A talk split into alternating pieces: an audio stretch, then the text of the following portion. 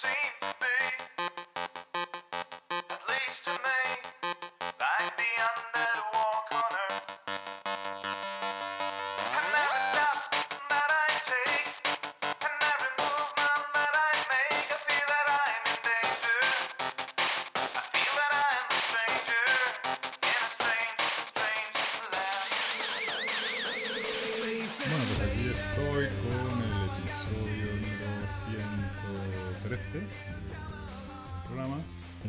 Anterior hablábamos de, bueno, algunas novedades, o poca- ah, no, que había pocas novedades, estoy. Del Pathfinder juego de cartas, Roll Camera y Turing Machine. Y solo estábamos Gabriel y yo, porque Pritchett ya había caído.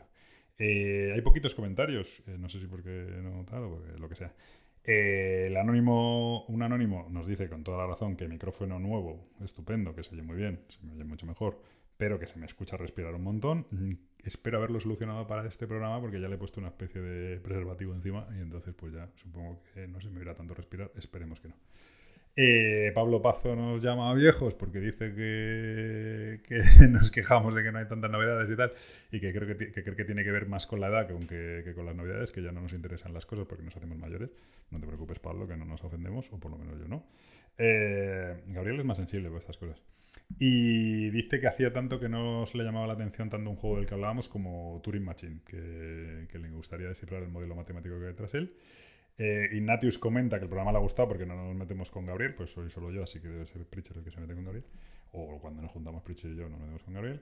Pero dice que le pasó lo mismo que me pasó a mí con el Command and Colors, que recordemos que trae las pegatinas y todo bien mal marcadas y que, y que él solo tuvo que despegar 10 pegatinas porque ha sido un, un, un un cuenta antes que yo, pero que sí que es un poco, un poco locura que esté tan mal pensado. Eh, Marcos Fidalgo, hablando del Turing Machines, dice que él no cree que sea un juego de deducción en realidad, que es una especie de quién es quién con otro disfraz, porque es un casi como un juego de programación en el que vas haciendo condicionales hasta que eliminas todas las opciones y solo te queda una, ¿no? Que el juego deductivo por excelencia es el Watson and Holmes o algo así, porque aunque te da mucha información, pero no te da la respuesta. Entiendo que como el también como el Sherlock Holmes Detective Asesor, etcétera. ¿Es una manera de verlo? Pues sí, pero bueno, yo creo que sí que tienes que hacer deducción.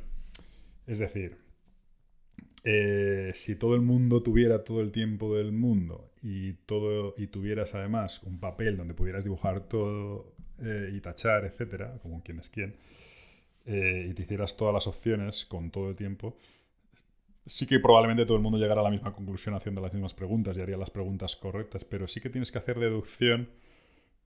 O sea, sí que tiene un proceso deductivo eh, en el que uno puede llegar a la solución en menos preguntas que otro. Y ahí yo creo que es donde está la magia del juego. Y por último, Gizmo me dice que nos dejemos de chorradas y que me regalen un Tricoda o un Code 77, que ya lo tuve. Es Code 777, que efectivamente ya lo tuve y efectivamente es una especie de Turing Machine un poco más simplificado, bastante más simplificado, pero se da un aire al Turing Machine y es una deducción numérica. Pues estos han sido los comentarios de hoy. Vamos con el programa. Hasta ahora.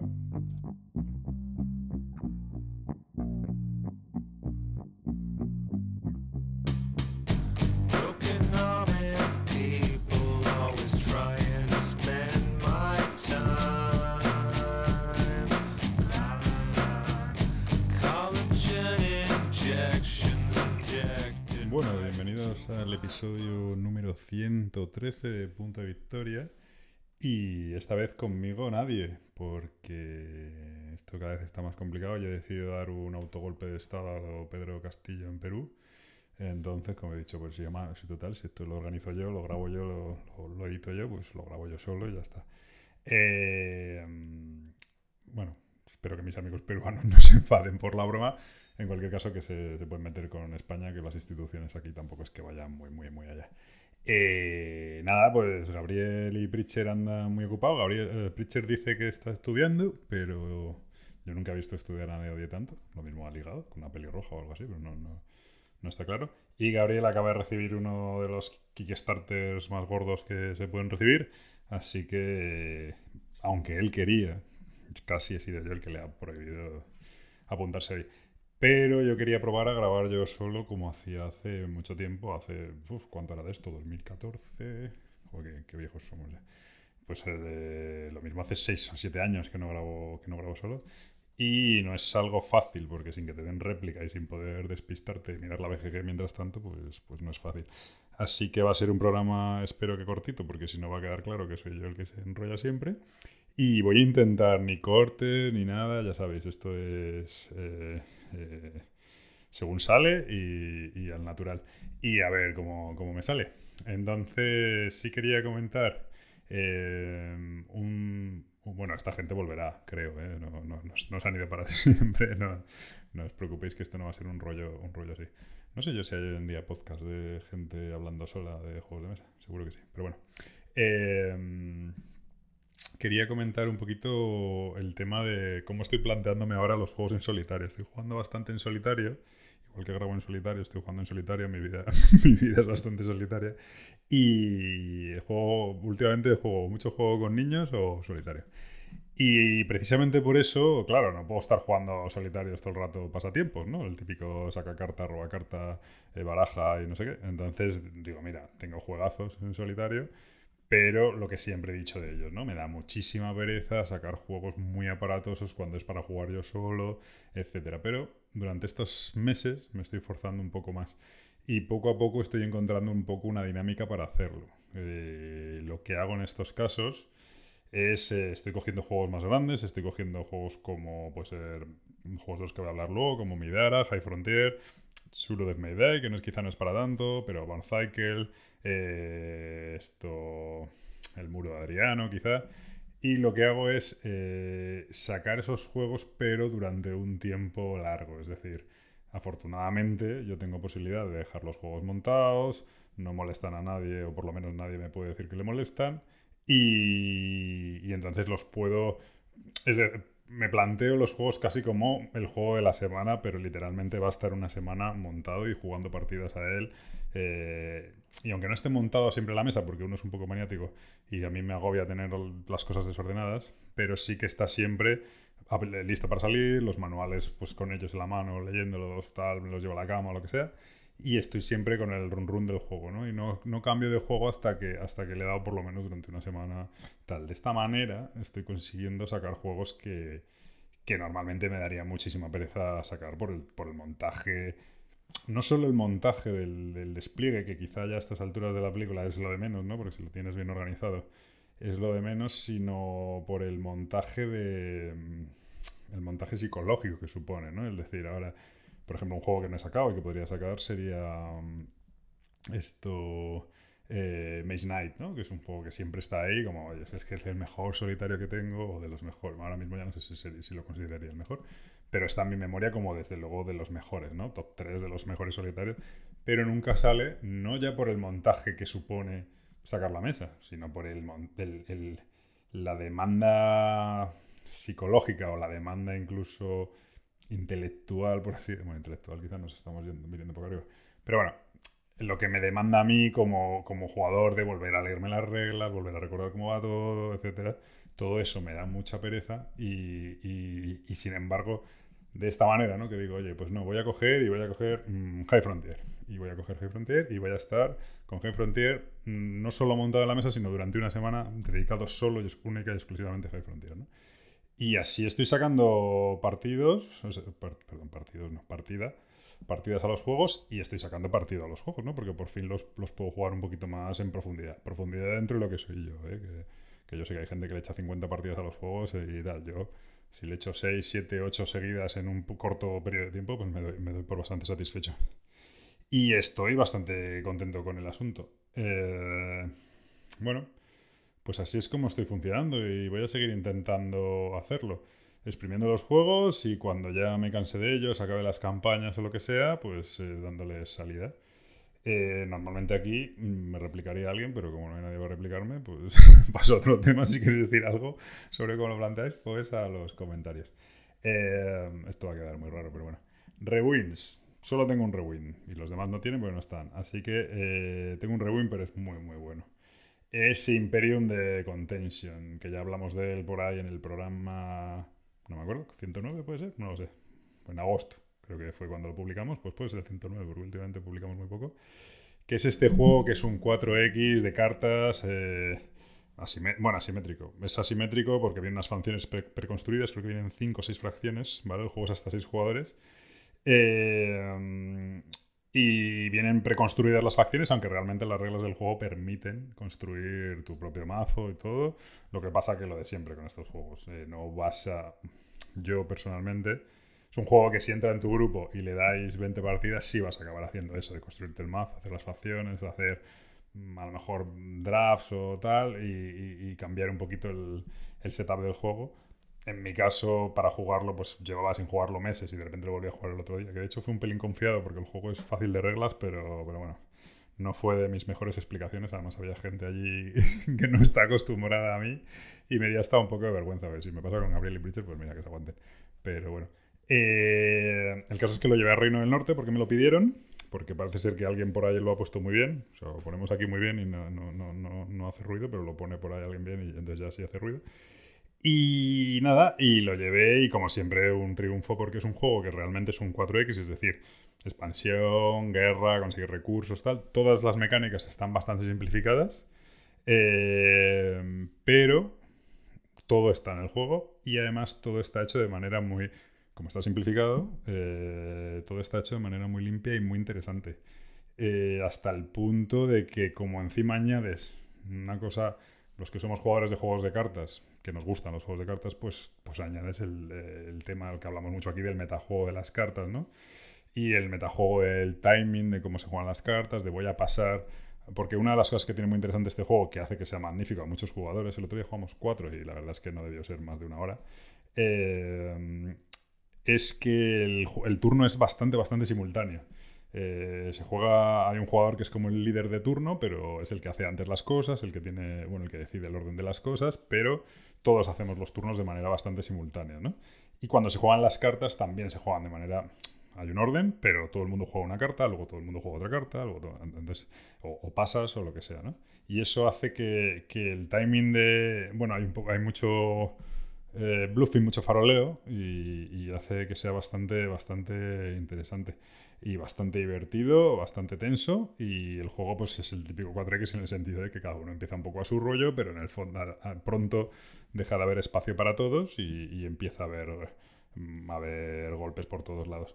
Es un juego muy recomendable. eh, a mí me costó barato, ahora está bastante inencontrable, aunque por ahí he oído en Radio Makuto eh, que lo va a editar maldito. No sé si es correcto o no. Si lo edita maldito, yo lo compraría seguro. Mm, Bueno, yo no, porque yo ya lo tengo, pero si fuera otro, lo compraría, lo compraría seguro porque me parece un juego muy, muy completo. Si en BG que están preparando alguna expansión, alguna cosa. El juego ya viene, con como digo, con las fracciones preconstruidas, que es con lo que juego siempre, aunque ya jugué una partida con Gabriel en la que hicimos un, porque luego vienen un montón de cartas adicionales.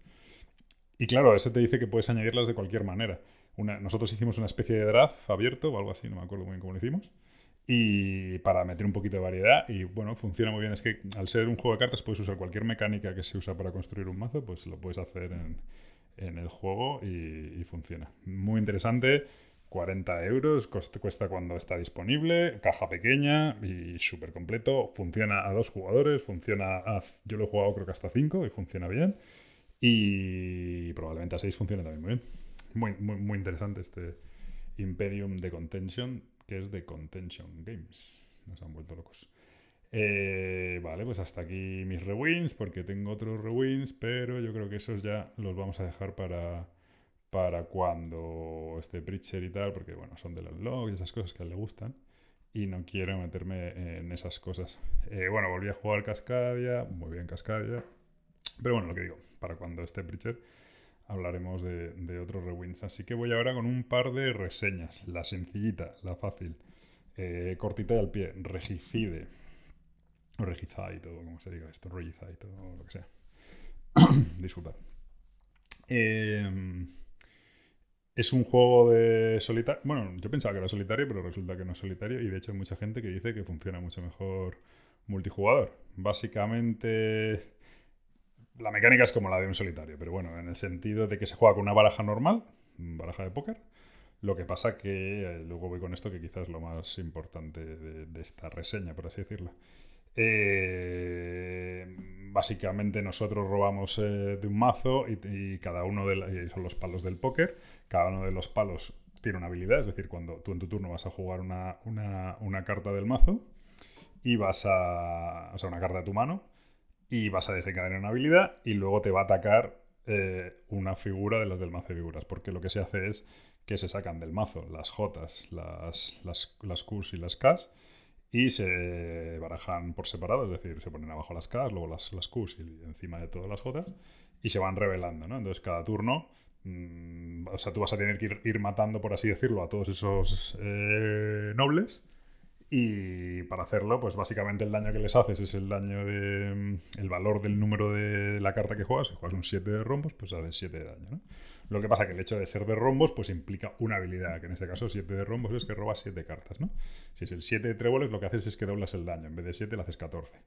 Bueno, pues una serie de cosas así, ¿no? Las picas te defienden y los corazones meten del descarte otra vez en el mazo para que no se te acaben las cartas. Eh, cada una de estas de estos enemigos van aumentando en dificultad, tanto en el daño que, tienen que, tienes que hacer para matarles, como en el daño que te hacen cada turno. Y tú tienes que conseguir, cuando te hacen daño, lo que haces básicamente es descartar cartas por el valor del daño que te ha hecho. ¿no? Pues si te hacen 5 de daño, pues descartas un 4 y un 1 y listo. Y bueno, luego hay alguna habilidad especial de que los haces hacer cosas, etcétera Y ya está. Un solitario, por eso digo que es un solitario porque es el típico, lo que llamaríamos un solitario de cartas. Eh, dicen que multijugador funciona bien, no lo sé. Muy divertido, bastante difícil según cómo se te dé y súper entretenido, ocupa, muy- ocupa cero espacio y muy bien. ¿A qué voy? Eh, bueno, este juego creo que ha ganado premios de... Ha ganado algún premio, porque esto lo sacaron como un juego, lo publicaron en, en BGG, ¿no? Como un juego print and play, porque claro, lo juegas con una baraja de póker normal. Yo recomendaría probarlo con la baraja de póker, pero a lo que voy es que esto ha sacado de Vir una edición, que es, internacional, no es que sea de ellos solo, eh, que me parece espectacular. Es decir, me parece un...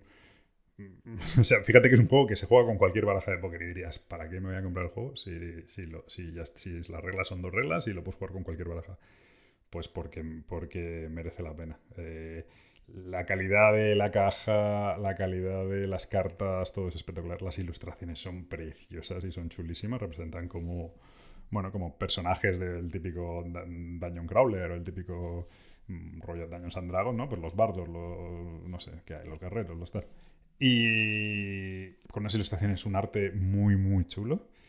Y me parece, ya te digo, para tenerlo una joyita, precioso, pero es que como para regalarlo, me parece un juego como para tener un detalle con alguien que vale 10 euros y, y yo que sé lo que vale una baraja medio buena de póker, pero debe costar 40 o 50 euros, pero juego de 40 o 50, está muy bueno. 4 o 5 euros por lo menos. Entonces me parece una chulada, me parece una chulada como, incluso como regalo, como detalle, estas fiestas o lo que sea. Y yo recomendaría a todo el mundo comprarlo. Eh, me parece un producto es que no te vas a equivocar si te lo compras para ti, incluso si lo, se lo regalas a alguien que se tenga un poco de curiosidad, puede jugar al juego y si no, va a tener una baraja súper original que va a jugar, hombre, no sé si sacas esto, estás jugando un, un Texas Hold'em y le sacas esto, pues supongo que la gente le dará un chungo y pensará que estás haciendo trampas, pero, pero aún así me parece un regalo muy, muy chulo para tener. Precioso y muy buena edición de Devir y muy buen precio, vamos, súper recomendable y yo creo que, que no se equivoca el que, el que salga con este juego. Eh, este grabar solo tiene que, que, que no da para respirar. Pero bueno, vamos allá. Siguiente. Esto va a acabar rápido. Siguiente juego y último de- del que voy a hablar y reseñar, aunque probablemente este vuelva más adelante.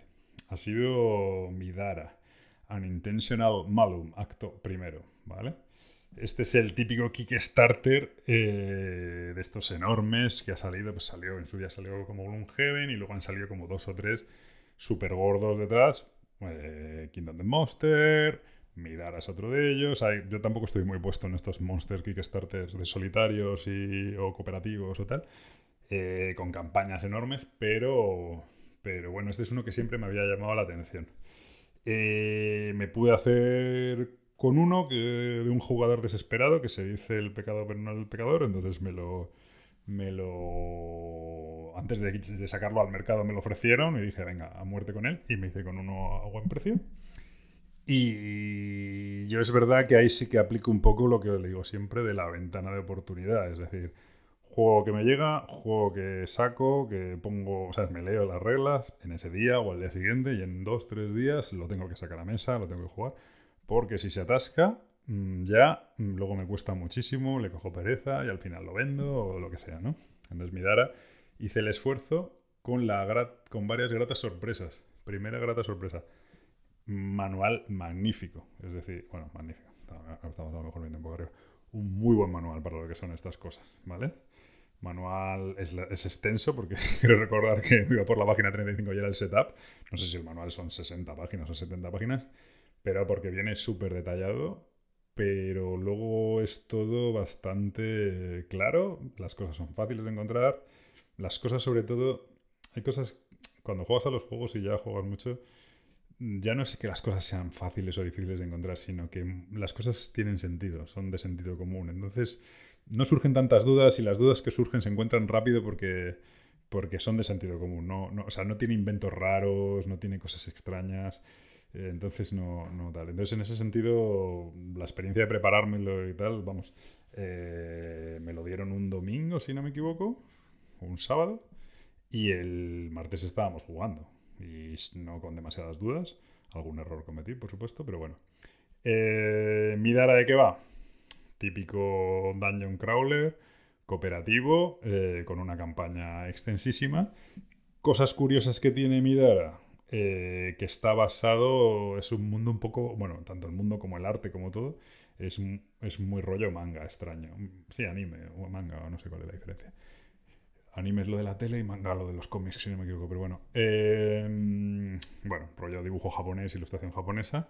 Sí que es verdad que eh, en cuanto a tema, eh, por así decirlo, políticamente correcto de mujer, mujeres pro- pro- propiamente vestidas y tal, pues quizá no. Es decir, en ese sentido sí que es bastante... Bueno, pues no, no parece ropa de lo que hoy en día sería más aceptable, ¿no? Que es la ropa de guerrera normal y no, y no ir medio en, ropa interior por las mazmorras, pero bueno, es así. Eh, y, y la ambientación es un rollito, incluso diría, no voy a decir steampunk, pero bueno, muy fantasía, magia, eh, como un mundo alternativo, porque tiene una característica Midara muy loca, que es que tiene una campaña que no sé cómo de larga es en cuanto a escenarios, pero el libro de campaña, que es un libro que te va contando, eh, deben ser mm, 500 páginas o una locura así. Es libro gordísimo, es decir, hablamos de un, grosor a lo mejor de cuatro dedos, ¿vale? Bueno, un libro, un cuaderno. Eh, que por cierto viene maquetado tanto esto como el libro en espiral y, se agradece mucho. Eh, ¿Cómo funciona Midara? Pues es, eh, a mí me recuerda mucho, mm, salvando muchísimas distancias, a Imperial Assault. En el sentido. Imperial Assault, de Star Wars, Imperial Assault, Fantasy Flight. En el sentido de que la secuencia de turno es realmente sencilla. En Imperial Assault tú tenías, si no me equivoco, ya hace mucho que no juego, un movimiento y una acción, ¿no? Aquí básicamente tienes cinco puntos de acción. Bueno, mm, no tienes puntos de acción y regeneras normalmente tres por turno, ¿vale?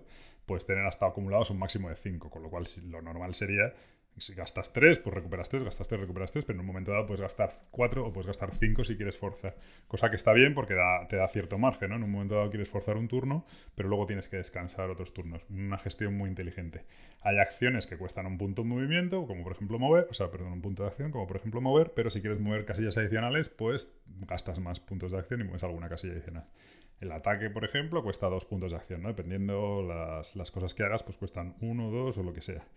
Eh, y luego lo que tienes es un montón de cartas de objetos o que en ese sentido se bueno, pues lo típico que tienes hasta dos manos, en fin, puedes tener hasta dos armas, tienes eh, una armadura, puedes tener un amuleto, o sea, un amuleto en una reliquia, puedes tener bueno, los típicos, ¿no? Que tienes un slot para cada cosa, una serie de consumibles, y esos objetos te dan habilidades extra, que cuando quieras hacer un reroll, pues giras esta carta, tal, o si quieres esquivar un ataque, giras esta carta, etcétera, ¿no? Y las cartas que giras, pues lo puedes girar una vez en cada turno. Cuando llega tu siguiente turno, reseteas esas cartas. Eh, y luego tienes unas habilidades, que son habilidades que vas desbloqueando con experiencia. Hay un montón, si no me equivoco, había un total de 120 o algo así, a lo largo de los diferentes niveles. Y bueno, pues ahí haces tú la propia evolución de tu personaje, que es muy, muy interesante. Esas habilidades, pues son todo tipo de habilidades, pues hechizos especiales, haces más daño cuando atacas a distancia de determinada manera, cosas así, ¿no? Entonces, ¿por qué digo que se parece a, mm, a Imperial Assault? Por dos motivos. Uno técnico, muy sencillo, que es que también cuando haces tiradas de dados de ataques o historias así, los dados, aparte de números, tienen unos símbolos. Y esos símbolos, en función de lo que estés usando para hacer el ataque, por ejemplo, un arma, pues generan activaciones adicionales, ¿no? Un poco como pasaba en el... eh, O sea, bueno, bonus adicionales, ¿no? Pues más daño, o más sumadas a la tirada, o, haces algún efecto, etcétera, como pasaba en el Imperial Assault, ¿no? Gastas dos, gastas dos rayitos en hacer más uno de daño, ¿no? Ese tipo de cosas. Pues esto funciona igual, y, eh, y haces rerolls, y haces cosas así, bueno... Ese es un poco un aspecto más técnico, pero lo que me recuerda mucho a Imperial Assault es que realmente el juego es extremadamente sencillo. La gestión del turno es extremadamente sencillo y sin embargo es muy interesante porque, mm, por lo que sea, tácticamente en el tablero, los puntos de acción, el orden de turno, etcétera, hace que mm, haya muchas posibilidades y que sea muy divertido jugar y muy, muy interesante, como, cosa que pasa en el Imperial Assault. Que es verdad que es un juego que ya está un poco desaparecido y un poco muerto, pero que es un juego que eso lo hace magistralmente, que con dos, tres reglas te está generando muchas opciones tácticas, hasta el punto de que en el Imperial Assault está el modo este de... ¿Cómo se llama? El modo escaramuza, que era muy divertido, porque no... y muy sencillo. Si no tuviera las cartas de mando que tenía, realmente sería súper sencillo, lo podrías jugar con, con cualquiera, ¿no? Eh, y aquí pasa un poco parecido, es decir, el interés del juego está en el tablero y en tus cartas y en tus poderes, pero no está en unas reglas extrañas ni en unas cartas como pueda ser eh, Gloomhaven, que es un juego que me encanta, pero que tienes que buscar la combinación de cartas cada turno para hacer este poder con esto otro, que tal, y ahora me falta una casilla para mover, tal. No, eh, tengo que jugar un más dos y no sé qué, y un bonus. No, no, no, no. Eh, todo eso es, es muy sencillo. Lo que está es, eso está en el tablero. Es decir, tú tienes, pues tienes que, tengo tres puntos de acción, uno para moverme, más uno para moverme un adicional, necesito hacer un ataque, pero no me dan los puntos de acción. Bueno, activo esta habilidad que me permite hacer un ataque por uno. Y, y tiro los dados y rerolo porque no sé qué y ya está. Súper sencillo, pero muy interesante. Los enemigos tienen una secuencia de activación que te vienen eh, pues en función de si tiene un enemigo adyacente, tal, si no, se aleja y dispara, si no, no sé qué, ¿no? Una serie de cosas así. Eh, hay un orden de iniciativa, que son unas cartas que dicen en qué orden eh, se activan tanto los jugadores como los enemigos, que a veces intercalan, etcétera Y ya está. Un sistema de losetas de terreno que en función del, del color del terreno pues es más fácil moverse, menos, o tiene una serie de, de características. Súper temático y muy bien. Cosas que tiene el juego, características y problemas, que tiene un problema enorme. Eh,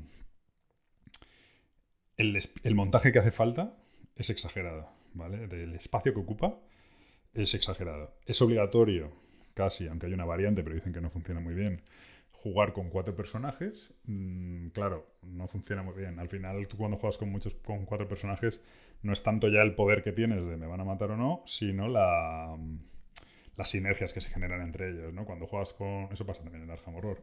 Si juegas con dos personajes, pues aunque tengas mucho poder, porque te den más acciones, porque te lo que sea, pero estás perdiendo muchas habilidades y muchas posibilidades, ¿no? Entonces, bueno, eh, hay que jugar con cuatro personajes y el juego está pensado para jugar con cuatro personajes, vale.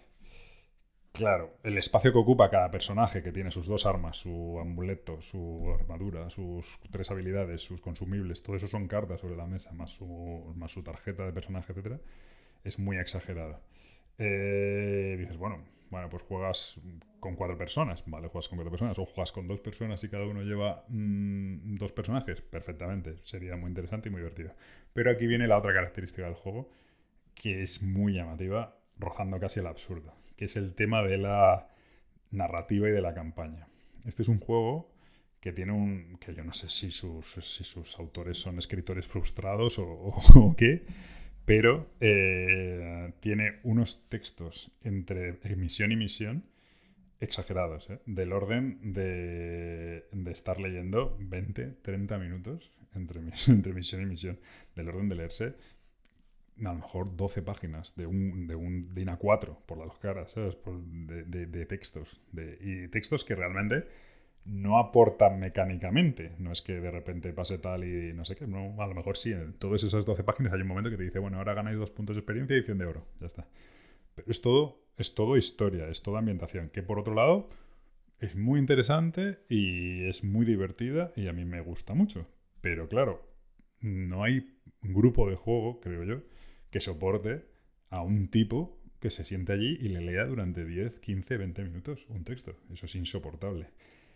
Tanto es así que los propios autores tienen, bueno, hay una aplicación del juego con los textos grabados para que te los para escucharlos, por supuesto en inglés. Eh, bueno, tengo que decir que el manual está, no el manual, el libro de aventuras está traducido en español, si no sería imposible de leerse esto, claro. Eh, no, no, viene traducido en juego, pero está en PDF por ahí. Eh, claro, el, te pones el audio en inglés y aunque entiendas inglés, son 20 minutos prestando atención a una historia sobre magos, eh, bichos y, castillos y unas cosas muy raras, ¿vale? Durante 20 minutos, insoportable. Tanto es así que en la propia página del juego hay una cosa que creo que llaman las Spark Notes o algo así, eh, que, es bastante gracioso porque es lo que yo haría, claro, lo que, bueno, de hecho lo que sí, Spark Notes, es lo que yo le hice a Gabriel cuando jugué con él que básicamente te vas al capítulo que estás leyendo y te dice, bueno, resume, o sea, un capítulo que a lo mejor son tres páginas o cuatro, te dice, eh, te lo resume en tres, en tres líneas. Eh, los party members se les asigna una tarea por la noche, eh, hace que le asignan vigilar y entonces se da cuenta de que se, se fuma un cigarrillo y se, da, y se da cuenta que algo se mueve en la oscuridad. Hace un cheque de percepción, ya está, ¿no? Y eso a lo mejor son ocho o nueve páginas. Entonces tú si te aburres de eso, te vienes aquí, te lees esto y ya está. Pero claro, te estás cargando toda la ambientación del juego.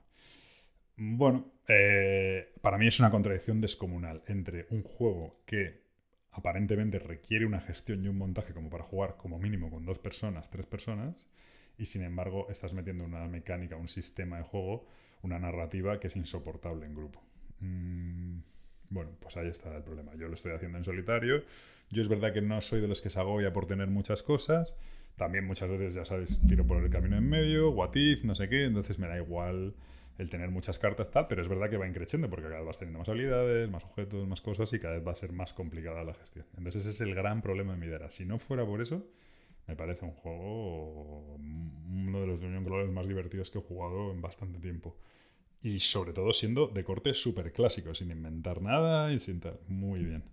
Por otro lado, otro efecto es que pesa eh, y la caja es inmensa. Yo no sé lo que pesa, pero puede rondar los 10 kilos tranquilamente. Una locura. Pero bueno, materiales muy buenos, las miniaturas no son muy allá tampoco, pero da igual. Y, y, todo muy bien. Y si lo tienes bien organizado, el montaje no es tanto. Ocupa mucha mesa, pero, pero el montaje pueden ser 15 minutos o así montar el juego, que dado la envergadura de estos juegos, pues ni tan mal. Eh, no sé si está siendo un rollazo esto, pero llevo hablando 30 minutos yo solo y, me estoy tan. Esto ha sido mis reseñas, Regicide y Midara. Mm, recomendarles los dos, Regicide ciegamente, Midara para el que se quiera embuir en esto, que por cierto creo que han sacado el acto 2 y el acto 3, que está en Kickstarter, que está a punto de llegar y tal. Así que se empezarán a ver por, por, por, por Wallapop en breve, me imagino. Eh, Vamos con los fast forwards, es decir, los juegos que quiero jugar próximamente. Mm, High Frontier, estoy jugándolo y quiero jugarlo más. Y ahora voy con un tema relacionado, varios temas relacionados con High Frontier. Y el otro juego que tengo muchas ganas de... Bueno, estoy jugando los Unlock, que cuando he vuelto a jugar Unlock y los he vuelto a jugar con, con mi hijo, y ya hablaré del asunto. Eh, y muy bien, y luego el otro que quiero jugar es Combat Commander Ancients, o Edad Antigua creo que es, que lo saco de vir, que es de los juegos que han entrado en casa y se me están atascando bastante. Bastante para sacarlo porque Gabriel me ha traicionado y se ha puesto a hacer otras cosas y entonces eh, no, estoy consiguiendo jugarlo. Pero a ver si lo saco. Ah, y Combat Commander. He hecho Combat, he hecho Combat Commander. Edad Antigua es Command and Colors. Eh, y el Combat Commander Europa, que estoy bastante, bastante emocionado con él. Voy con los follows y unfollows. Voy primero con el unfollow, que es una tontería, pero bueno. Eh, es verdad que estoy muy happy últimamente, no estoy metiendo mucho, mucho en líos. Además he puesto Twitter en orden cronológico, con lo cual no me sale porquería, solo me sale lo último que... No me entero de nada, pues solo me sale lo último que se ha publicado cuando me he metido, con lo cual se me está haciendo terriblemente tedioso y me meto menos. Así que estoy muy poco puesto de polémicas. Sí que es verdad hay una polémica que, pero claro, no quiero mencionar porque un efecto Bárbara Streisand que al final se oye más. eh, hago, más, hago publicidad, entonces no, no quiero hablar un poco de ella. Tiene que ver con mobiliario y cosas de esas. Y... em, pero sí hay una cosa que me ha llamado la atención. Yo en su día tuve el agrícola, el de la edición de Molúdicos, que de hecho lo compré en pre-order, de esos que, que reservamos por 50 euros y nos llegó no sé cuánto tiempo más tarde y tal. Y muy guay. Pero en su momento lo vendí porque yo, pues, cuando me, me agobio, pues de repente vendo muchos juegos. Y llevo tiempo pensando si me hacía con un agrícola o no. Y hay una cosa que me molesta bastante de este juego y es el tema de el, el despiporre, que no sé si solo ocurre en España, desde luego creo que en España es más grave, de ediciones de agrícola. Es decir, eh, si no me equivoco, creo que la edición más completa era esta original de, de Homolúdicos. Pero luego, eh, cuando ya lo cogió De Beer, sacó otra edición, creo recordar, pero luego ya lo cogió, lo recuperó Asmodee a través de Lookout y todo esto. Y entonces hay una edición familiar. Hay una edición normal, pero que no traía todo lo que traía. Luego hay no sé cuántos mazos de expansión, de tal. Pero luego que había por en medio otra edición. Pero es que ahora han sacado una edición 15 aniversario, que encima creo que viene en una caja, que vale 150 euros y que, por lo que he visto en BGG, las críticas son terribles a la edición Big Box. Con lo cual, se me quitan todas las ganas de hacerme con el juego porque no sé ni siquiera qué edición habría que hacerse con ella. Y sí, sé que es tan fácil como tal y que me lo vais a comentar, eh, pero no sé, creo que no con este juego no hay una línea editorial clara, ¿sabes? De lo que se está haciendo. Creo que mm, tantas ediciones como que como que ensucian un poco un poco el asunto. Y voy a ir con el follow, que el follow esa nunca nunca pensé yo que me verían estas. Pero esa más que Oca y a- concretamente a la edición del, del High Frontier. Eh, High Frontier es un juego que yo he jugado en la segunda edición, he tenido la tercera edición y ahora tengo la cuarta edición. Eh, por supuesto, esta es la mejor edición de todas, eh, tanto en componentes como en reglas y todo. Pero lo que ha hecho más que Oca, primero la, edición original y luego, independientemente de, de todos los retrasos, gestión de Kickstarter y todo, que sé que yo lo he visto desde fuera y siempre me ha chirriado mucho las cosas que se han hecho, cómo se ha hablado a los mecenas, todo. Me alegré muchísimo de no meterme en esa campaña Kickstarter porque hubiera estado muy, muy cabreado. No tanto por los retrasos, sino por encima del tono del asunto. Eh, creo que no se ha llevado bien, pero sin embargo el producto final eh, me parece lo que ha hecho Masquioca de auténticos héroes. Es decir, es decir, nunca, creo que el juego, el PvP son 115 o 120 euros. Nunca había, nunca he sentido tanto con un juego que era barato, por el- pero y no me refiero a los componentes. Los componentes están bien, son bastante buenos, algunos mejorables, otros, otros son muy buenos, todo en general, cero críticas. Pero el trabajo que hay en ese juego, el trabajo de la edición original es espectacular, pero el trabajo de traducción y localización de Masqueoka es una locura. Y de verdad que 115 euros de PvP mm, me parece hasta barato por el juego. O sea, es... Volvemos a lo de siempre. Es un juego para muy locos de el tema de la ciencia espacial, exploración espacial, etcétera. No vale para todo el mundo. No me parece un juego tampoco a nivel de juego maravilloso. No creo que proponga unas mecánicas ni una cosa fascinante, salvo que te guste lo que propone el juego a nivel temático. Entonces sí que creo que puede ser muy interesante porque sí creo que transmite muy bien y voy con la recomendación, que voy a meter una recomendación. Creo que transmite muy bien eh, lo que es, eh, o lo que, bueno, no lo que es, no, porque no lo sé, porque no lo he hecho, pero bueno, lo que se transmite en el, en el tema de la exploración espacial, lo que se transmite en películas como... Oh, voy a fallar al final justo. La película, bueno, la de Nolan, ¿no? La de, ¿cómo se llama? La película esta de... Ahora nadie me lo puede recordar, claro. Bueno, la Interestelar, perdón. Como Interestelar y como la recomendación que venía a hacer, todo esto es para hacer una recomendación, que es eh, la serie es de Apple, de Apple TV, así que yo, hacer como yo, si conocéis a alguien que tenga Apple y sea muy pijo, pues le pedís la clave y que os deje ver la serie, que es la de For All Humankind o, creo, o para toda la humanidad, no sé si se traducirá en español, eh, que bueno, es una especie de What If, como me gusta a mí, sobre la carrera espacial, bueno, sin, como si no lo hubiera ganado Estados Unidos, si, si hubiera ido un poco más en paralelo, la Unión Soviética no se hubiera desmantelado, etc. Entonces van ya por tres temporadas. Y bueno, como si se hubiera apostado mucho por la carrera espacial, mucho más de lo que se apostó, ¿no? Y, y como una especie... Muchas cosas son muy en paralelas con lo que muy parecidas a la, a la realidad, pero en ciertos puntos se va desviando hasta que ya coge otro, otro, como otro camino, ¿no? A la realidad. Eh, y bueno, pues se habla de viajes a la Luna, viajes a Marte, etcétera, y, y cómo toda esa investigación, los astronautas implicados, las agencias implicadas, los gobiernos, todo, ¿no? Las narrativas. Eh, y por supuesto es Apple, entonces está muy bien hecha, hay pasta por todos lados y es espectacular. Eh, hay cosillas que tal, porque bueno, es una visión obviamente súper americana del asunto. Eh, los soviéticos son salvajes y bárbaros y ellos y los americanos no tanto y tal, pero bueno, hay de todo. No es tampoco exagerado, pero bueno, sí que hay un cierto sesgo un poco exagerado.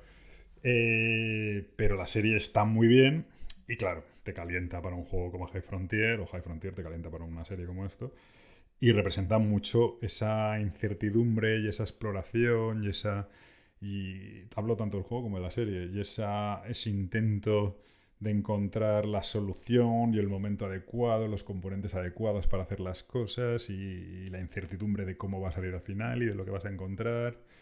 Eh, bueno, lo desconocido, ¿no? Lo, también de lo peligroso, ¿no? De, de- de- estas aventuras, de lanzar una cosa que no sabes si va a llegar, si va a explotar, por dónde está. Bueno, planifica, la planificación como muy a largo plazo, que eso es una cosa muy interesante, ¿no? En, en la serie ves que planifican las cosas a 6, 7 años vistas, ¿no? Pero todo, desde la tripulación que va a ir, todo, ¿no? Y tú en el juego estás haciendo exactamente lo mismo. Dices, bueno, yo quiero ir aquí, necesito esto, necesito esto, tantos turnos, en este necesito recolectar agua o combustible durante tantos turnos, tal, necesito estos componentes, ahora necesito esto, y, lo representa muy bien. Eso es insoportable, es decir, yo al que no le guste esto no lo va a soportar, porque no que lo aguante ni la serie ni el juego, pero al que le guste le va a enganchar muchísimo. Eh, bueno, pues no está mal. Pues mis, mis 40 minutos casi me he hecho de programa yo solito. Eh, por lo que veo no me he trabado. Sospecho que he dicho bastante menos veces lo de y tal, que parece ser que lo digo mucho y, parece ser que a lo mejor es culpa de Gabriel y de Pritchard. y nada, eh, volveremos, volveremos supongo que, todos para el especial, no tan especial de Navidad. Espero que haya sido interesante y que valga un poquito como parche mientras vuelven estos dos. Eh, sí que no haya sido un rollazo. Eh, sin más, pues me despido y hasta la próxima. Adiós.